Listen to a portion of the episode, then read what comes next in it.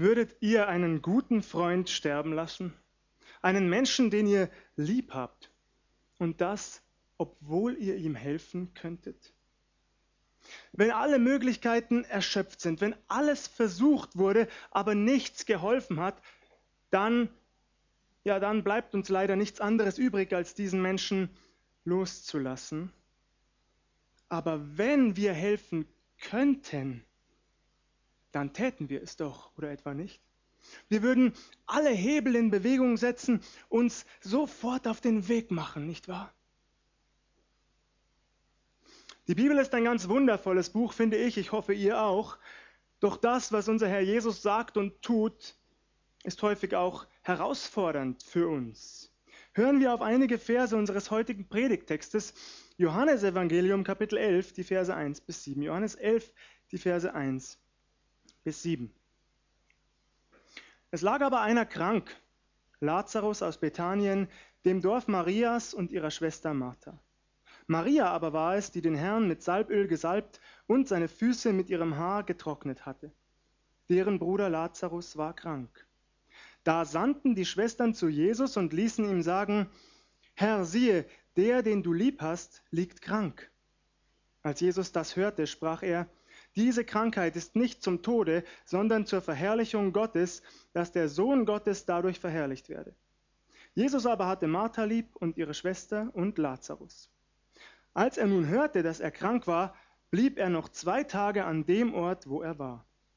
Danach spricht er zu den Jüngern, lasst uns wieder nach Judäa ziehen. Wir können Jesu Handlungen nicht immer nachvollziehen, würden es selbst womöglich anders machen. Ich habe lange darüber nachgedacht. Zumal in einer Situation wie dieser ein Freund liegt krank in seinem Bett, ein Mensch, den Jesus lieb hat, die ganze Familie hat er lieb, so sagt es der Text ausdrücklich, und doch eilt Jesus nicht sofort los. Er geht nicht auf der Stelle los, um zu helfen, im Gegenteil, er bleibt sogar noch zwei weitere Tage dort, wo er war. Ab Vers 11 heißt es schließlich, ich lese die Verse 11 bis 14.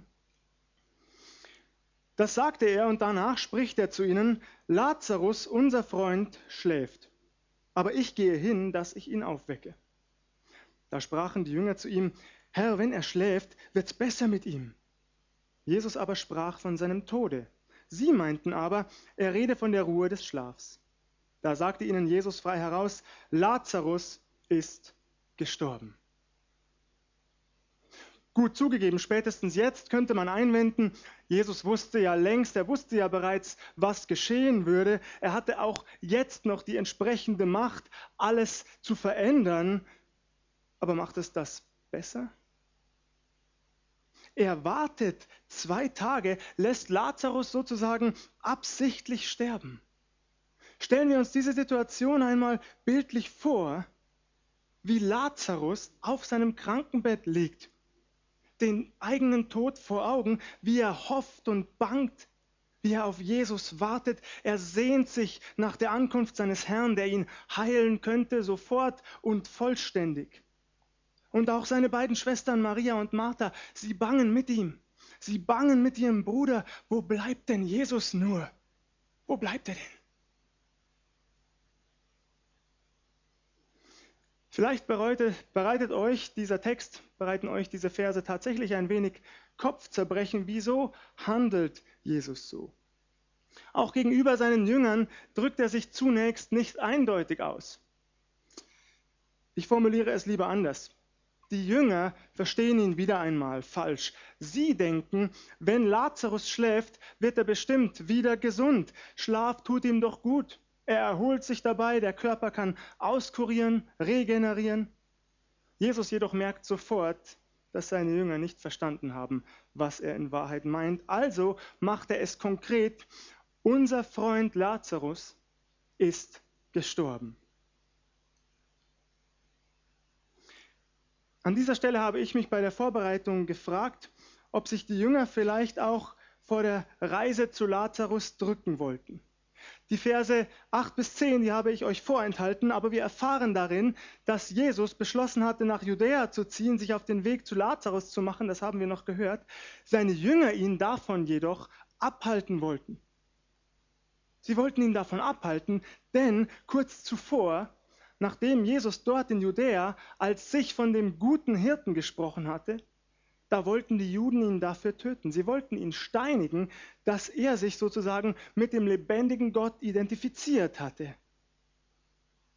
Zwar waren sich die Juden uneinig, manche meinten, Jesus sei von einem Dämon besessen, andere widersprachen dem, könne denn ein Dämon die Augen eines Blinden öffnen, so fragten sie sich untereinander. Trotzdem hatte sich wohl am Ende eine Mehrheit formiert und durchgesetzt, die Jesus töten wollte, die ihn dafür steinigen wollte, dass er sich anmaßt, Gott selbst zu sein. Daraufhin hatte Jesus sich mit seinen Jüngern zurückgezogen aus Judäa heraus. Nun jedoch, nach Lazarus Tod, will er dorthin zurückkehren. Die Jünger wollen ihn davon abhalten. Eigentlich verständlich, nicht wahr? Auch wir hätten womöglich Angst, mit Jesus gesteinigt zu werden, wenn wir in die Höhle des Löwen zurückkehren. Doch Jesus lässt sich nicht aufhalten, denn er weiß ganz genau, seine Stunde ist noch nicht gekommen. Diese Stunde ist noch nicht da, die Stunde, die der Vater in seiner Weisheit festgelegt hat. An dem Willen und Ratschluss des Vaters wird sich nichts ändern, das weiß Jesus ganz genau. Damit zurück zu Kapitel 11, zurück zu dem Gespräch Jesu mit seinen Jüngern, denn einen wesentlichen Vers habe ich euch zunächst vorenthalten. Ich lese Vers 15. Jesus sagt, und ich bin froh um euretwillen, dass ich nicht da gewesen bin, auf das ihr glaubt. Und ich bin froh um euretwillen, dass ich nicht da gewesen bin, auf das ihr glaubt. Nun wissen wir den Grund. Ich gehe davon aus, ihr habt aufgepasst, in den ersten Versen klingt es bereits an. Diese Krankheit sei nicht zum Tode, sagt Jesus, sie sei zur Verherrlichung Gottes. Aber hier setzt er sozusagen nochmal eins drauf. Ich bin extra weggeblieben, auf das ihr glaubt. Jetzt wissen wir, weshalb Jesus wartet, weshalb er nicht sofort loseilt. Der Glaube seiner Jünger soll gestärkt, man könnte fast sagen, unerschütterlich gefestigt werden durch das, was jetzt geschehen wird. Zugegeben, die Jünger hatten bereits das ein oder andere mächtige Wunder gesehen, hatten die Macht Gottes hautnah miterlebt bei Krankenheilungen oder Dämonenaustreibungen. Als Jesus den Sturm stillte, oder auf dem Wasser ging. Ja, tatsächlich, die Jünger hatten vieles gesehen in ihrem Leben an der Seite ihres Herrn. Doch dieses Wunder, die Auferweckung des Lazarus, wird sozusagen der ultimative Beweis. Damit nun macht Jesus es seinen Jüngern endgültig klar. Ich rede nicht nur von mir als Gott, ich behaupte nicht nur eins mit dem Vater zu sein, das kann schließlich jeder. Nein, ich bin, der ich bin. In mir begegnet euch wirklich der lebendige Gott selbst. Denn Macht über den Tod hat nur Gott allein. Nur er allein und kein anderer.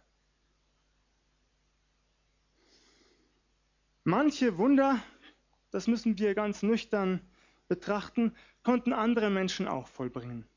Als Mose und Aaron vor den ägyptischen Pharao traten und aus Aarons Stab eine Schlange wurde, als er diesen Stab zu Boden warf, da ließ der Pharao kurzerhand seine Magier, seine Weisen rufen.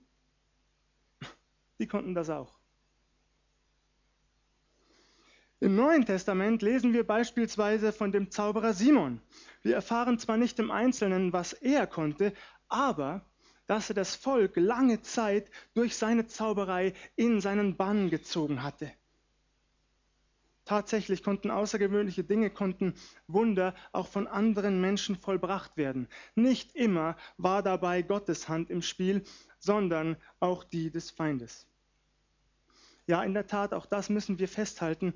Der Satan und seine Dämonen können erstaunliche Dinge tun, aber eines können sie ganz gewiss nicht. Eines können sie ganz gewiss nicht. Und das ist die letzte Barriere, den Tod zu überwinden. Diese Macht ist ihnen nicht gegeben. diese Macht hat nur der Schöpfer des Lebens selbst. Nur unser Herr Jesus Christus und diejenigen, denen er diese Macht sozusagen punktuell verleiht. Ein Beispiel. Auch der Prophet Elisa hatte durch die Macht und Hilfe Gottes ein Kind ins Leben zurückgeholt. 2. Könige Kapitel 4 ab Vers 32. Dazu hatte sich Elisa jedoch zusätzlich zu seinem Gebet wiederholt auf den Knaben legen müssen. Eine ganz spannende Geschichte. Den Mund auf den Mund, die Augen auf die Augen, die Hände auf die Hände, so berichtet es die Bibel. Dadurch wurde der Körper des Kindes wieder warm. Bei Jesus hingegen genügt es, eins zu werden mit dem Vater im Himmel, einen Befehl auszusprechen. Darauf komme ich gleich noch einmal zurück. Seinen Jüngern gegenüber macht Jesus jedenfalls an dieser Stelle deutlich, ich habe absichtlich gewartet um euretwillen, damit ihr glaubt. Starker Glaube Unerschütterliches Vertrauen entsteht immer nur dann und dort, wo wir von unseren Begrenztheiten, unseren begrenzten Möglichkeiten wegsehen, wo wir nicht all das, was uns zu schaffen macht oder ins Zweifeln bringt, in den Blick nehmen und darüber verzweifeln oder gar daran zerbrechen innerlich, sondern wo wir unsere Augen fest, ja felsenfest auf den richten, der so viel mehr zu tun, zu tun vermag, als wir sehen und verstehen. Wo wir auf den sehen, dem nichts, absolut nichts unmöglich ist. Wahre Glaube traut dem lebendigen Gott also alles zu, selbst das scheinbar Unmögliche.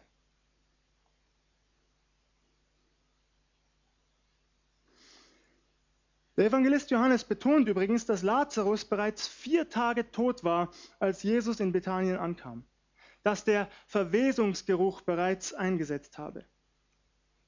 Es kann also kein Zweifel daran bestehen, dass Lazarus wirklich gestorben war. Obwohl teilweise dennoch versucht wird, es so darzustellen, als wäre Lazarus noch am Leben gewesen. Das wird tatsächlich versucht, bis heute in der modernen Theologie.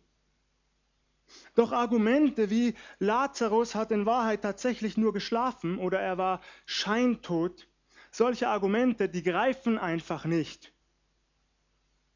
Teilweise wurde und wird den Menschen von damals Unkenntnis unterstellt und Naivität. Ja, zugegeben, in einigen Bereichen des Lebens waren sie noch nicht so weit, wie wir das heutzutage sind, mit all unseren technischen und medizinischen Errungenschaften. Aber mal ehrlich, Mal ehrlich, spätestens am Verwesungsgeruch hat auch der letzte Anwesende gemerkt, dass ein Mensch nicht nur schläft, sondern tot war. Dass Lazarus eben nicht nur schläft, nicht nur scheintot war, sondern tatsächlich gestorben. Ihr Lieben, wer wirklich versucht, in diese biblische Begebenheit etwas anderes als das hineinzudeuten, der macht sich lächerlich. Lazarus war tot.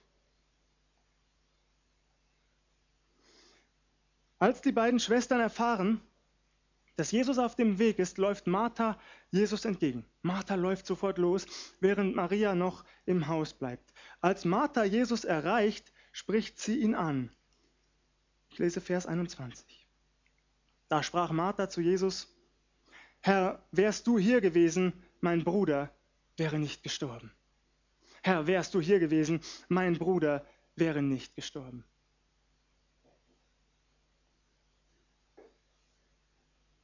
Vielleicht klingt das überraschend in euren Ohren, aber das muss nicht einmal ein Vorwurf sein. Man kann das so interpretieren, man kann es so deuten, aber es muss nicht zwangsläufig so sein. Im Gegenteil, es könnte sogar ein Lob der Größe Gottes sein. Vielleicht irritiert euch, was ich sage, doch tatsächlich, es könnte ein Ausspruch starken Glaubens und festen Vertrauens sein. Jesus ist der, dem alle Macht gegeben ist, zumal wir von Martha einen Vers weiter Folgendes erfahren. Sie spricht. Aber auch jetzt weiß ich, was du bittest von Gott, das wird dir Gott geben. Erstaunlich, finde ich. Noch angesichts des Todes ihres Bruders ist Martha davon überzeugt, dass Jesus das Blatt noch immer wenden kann. Daraus entwickelt sich ein Dialog zwischen den beiden, in dessen Verlauf unser Herr Jesus wunderbare Worte sagt. Ich lese uns diese sehr bekannten Verse einmal vor, ab Vers 23. Jesus spricht zu ihr, Dein Bruder wird auferstehen. Martha spricht zu ihm, Ich weiß, dass er auferstehen wird bei der Auferstehung am jüngsten Tage. Jesus spricht zu ihr, ich bin die Auferstehung und das Leben. Wer an mich glaubt, der wird leben, ob er gleich stürbe. Und wer da lebt und glaubt an mich, der wird nimmermehr sterben. Glaubst du das? Sie spricht zu ihm, Ja, Herr, ich glaube, dass du der Christus bist, der Sohn Gottes, der in die Welt kommt. Ich bin die Auferstehung und das Leben. Und Martha glaubt das. Sie glaubt das. In dieser Gewissheit läuft sie zurück zu ihrer Schwester. Sie ruft Maria, die sich dann ebenfalls auf den Weg zu Jesus macht. Als sie bei ihm ankommt, als sie bei Jesus ankommt, erfahren wir Folgendes. Als nun Maria dahin kam, wo Jesus war und sah ihn, fiel sie ihm zu Füßen und sprach zu ihm, Herr, wärst du hier gewesen, mein Bruder wäre nicht gestorben.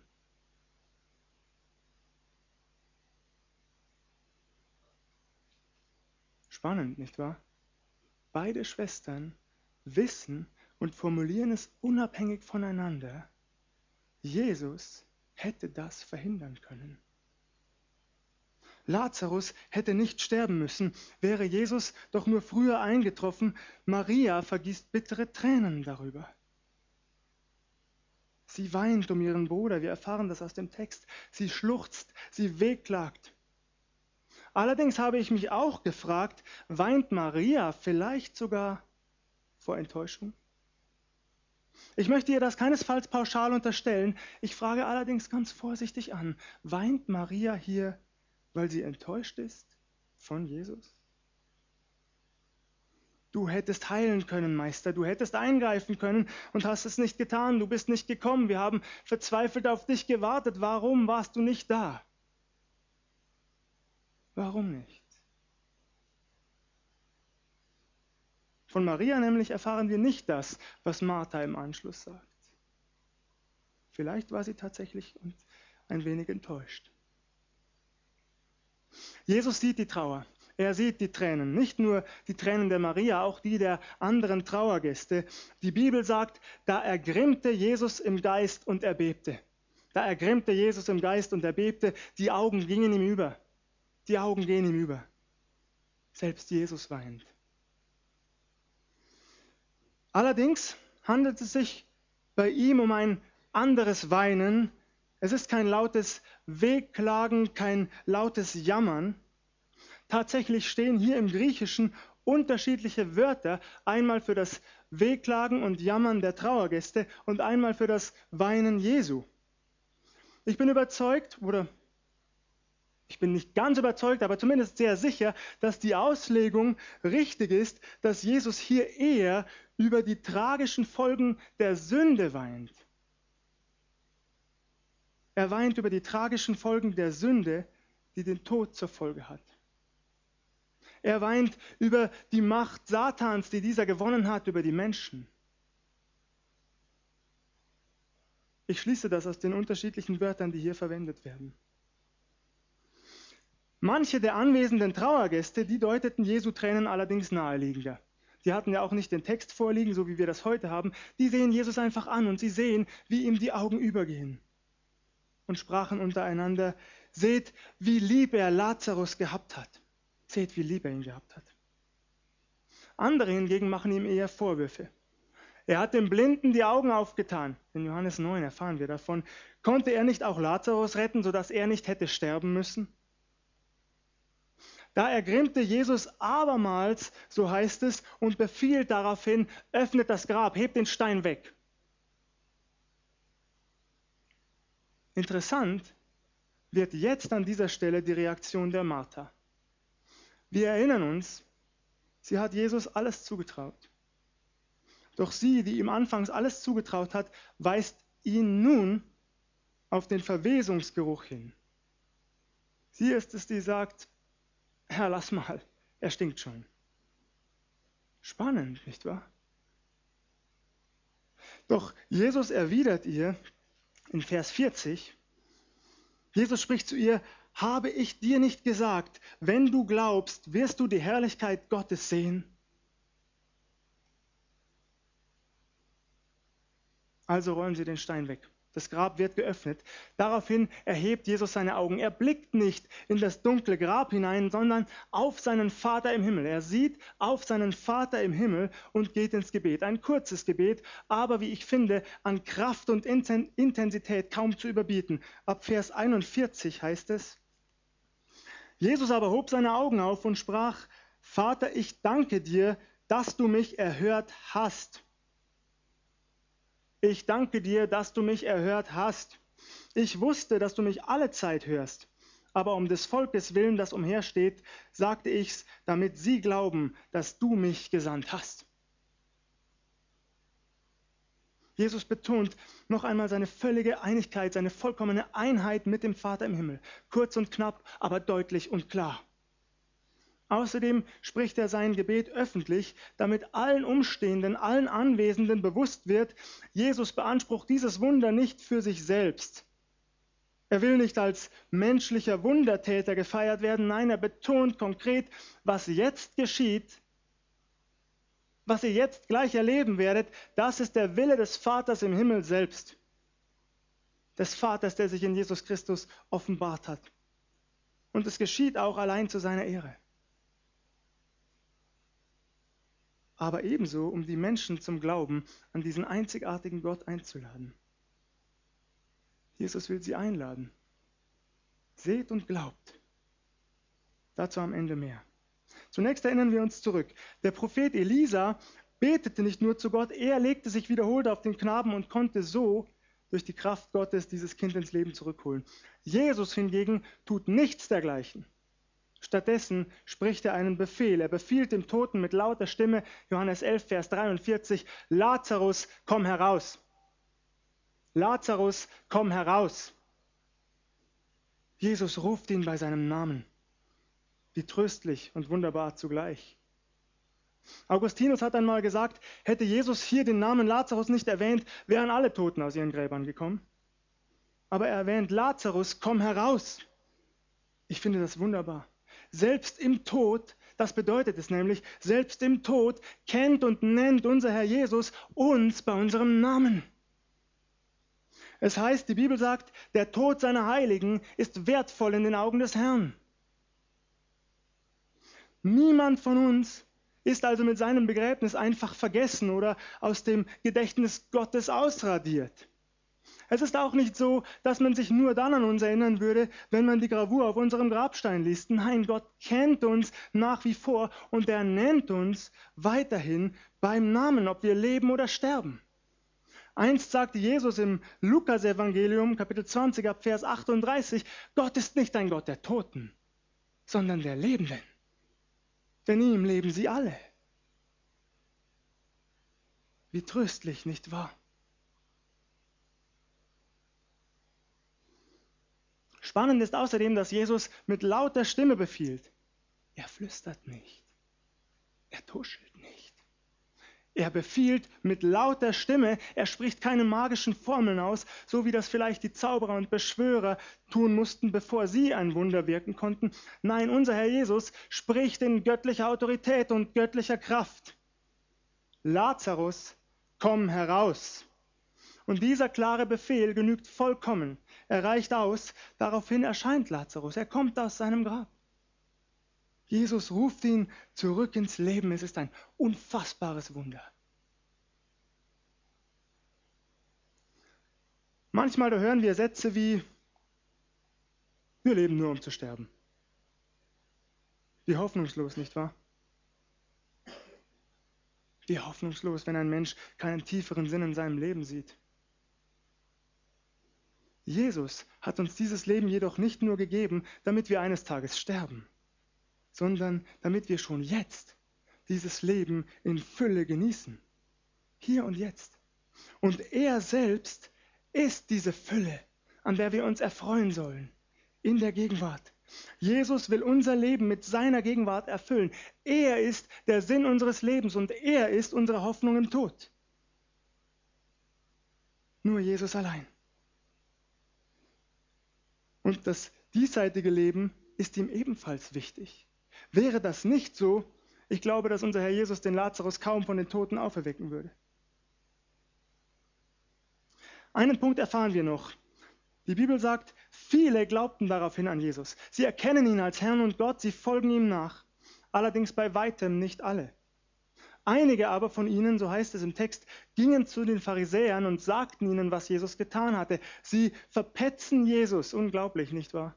Sie verpetzen Jesus. Da erleben Menschen die Macht Gottes hautnah mit. Sie sehen das spektakulärste Wunder, das überhaupt denkbar und möglich ist, dass ein Mensch, der bereits tagelang tot gewesen ist, der nach Verwesung gestunken hat, ins Leben zurückkehrt. Doch diese Menschen ärgern sich eher darüber und verraten Jesus. Sie wenden sich ab.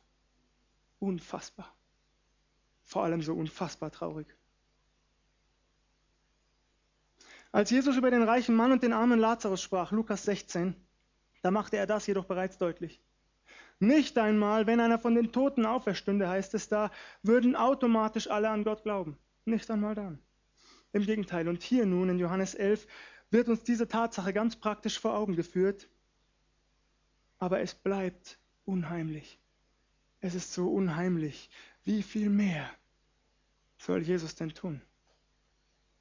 Wie viel mehr soll er denn noch tun? Andererseits ist es auch schön zu wissen, dass mit dem Wort des lebendigen Gottes alles bereits da ist. Es ist alles da, es steht allen Menschen zur Verfügung oder es wird zumindest mit Nachdruck daran gearbeitet, die Bibel auch den letzten Völkern zugänglich zu machen. Und damit ist alles da, um an Jesus Christus als den Sohn Gottes zu glauben.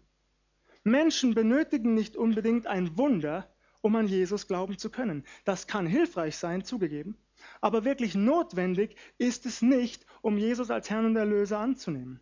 Hier steht es geschrieben, angefangen bei Mose über die Propheten bis hinein ins Neue Testament, die ganze Bibel gibt Zeugnis von Jesus Christus als Herrn und Erlöser. Sie weist auf ihn hin. Nein, ich formuliere es konkreter und sehr viel besser. Sie weist ihn als den Sohn Gottes aus. Er ist der Sohn Gottes. Er ist der Logos, wie Johannes es schreibt in seinem ersten Kapitel, das lebendige Wort Gottes mitten hineingesprochen in eine kaputte und gefallene Welt. Und Jesus möchte als solches auch zu dir und mir sprechen, noch heute. Jesus möchte sprechen in unser Leben hinein. Jesus möchte sprechen in unseren Alltag hinein, in das, was zerbrochen ist in uns oder um uns herum. Jesus möchte sprechen zu dir. Das gilt bis heute. Bis heute kann die lebendige Stimme Gottes erkannt werden und gehört werden durch Jesus Christus. Bis heute ist das so. Es ist alles da und kein Mensch hat eine Entschuldigung. Das sagt die Bibel ganz klar. Vielleicht bist du heute Morgen hier. Und vielleicht gehörst du eher zu denen, die Jesus ablehnen. Möglicherweise hast du ihn bereits erlebt sein Wirken, seine Macht. Vielleicht warst du sogar dabei, als Außergewöhnliches, als Unerklärliches geschah. In einem Gottesdienst, vielleicht. Und dennoch willst du nicht glauben, du wendest dich ab. Du wendest dich wieder ab. Und du versuchst alles rein natürlich zu erklären, redest dir ein, es sei zufällig geschehen, nach dem Motto, pff, Glück gehabt. Ja, es gibt solche Menschen und natürlich, das dürfen sie, auch du darfst es heute Morgen, wenn du das willst. So wie die Menschen damals, die Zeugen wurden der unglaublichen Macht Gottes, die die Auferweckung des Lazarus gesehen haben, so wie die sich abwandten, so darfst du das bis heute, wenn du das willst. Du darfst Jesus den Rücken zukehren, du darfst ihn verraten an dein selbstbestimmtes Leben, du darfst ihn verraten an dein Bankkonto, du darfst ihn verraten an dein Handy, mit dem du lieber spielst. Du darfst Jesus verraten, wenn du das willst. Doch ich bitte dich, die Bibel sagt, wir seien Botschafter an Christi Stadt und ich bitte dich, heute Morgen tu es nicht. Von ganzem Herzen bitte ich dich, wenn du die lebendige Stimme des lebendigen Gottes gehört hast, mitten hineingesprochen in dein Herz, dann wende dich Jesus Christus zu. Heute, morgen steht er vor dir als der, der er ist. Heute steht er in seiner ganzen Größe vor dir als der, der er immer war und als der, der er immer sein wird, als der heilige, lebendige Gott, dem alle Macht gegeben ist, im Himmel und auf Erden. Und er lädt dich jetzt ein, Er ruft dich jetzt beim Namen. Er nennt dich jetzt beim Namen und er lädt dich ein, komm und vertraue mir. Komm und folge mir nach. Jesus ruft dich damit. Er ruft dich damit aus dem Grab dieses verfallenden Lebens hinein in ein ewiges Leben an seiner Hand. Er ruft dich ins Leben. Und das einzig wahre, erfüllte Leben, machen wir uns bitte nichts vor, das gibt es nicht bei Amazon zu kaufen. Erfülltes Leben, das gibt es nicht über Facebook oder Instagram. Du kannst noch so viele Posts twittern. Nein, bei Instagram twittert man nicht. Aber egal. Völlig egal. Ein wahrhaft erfülltes Leben, ihr Lieben, das gibt es nur an der Hand Jesu, an der Hand dessen, der von sich sagt, ich und ich allein bin die Auferstehung und das Leben. Glaubst du das? Amen.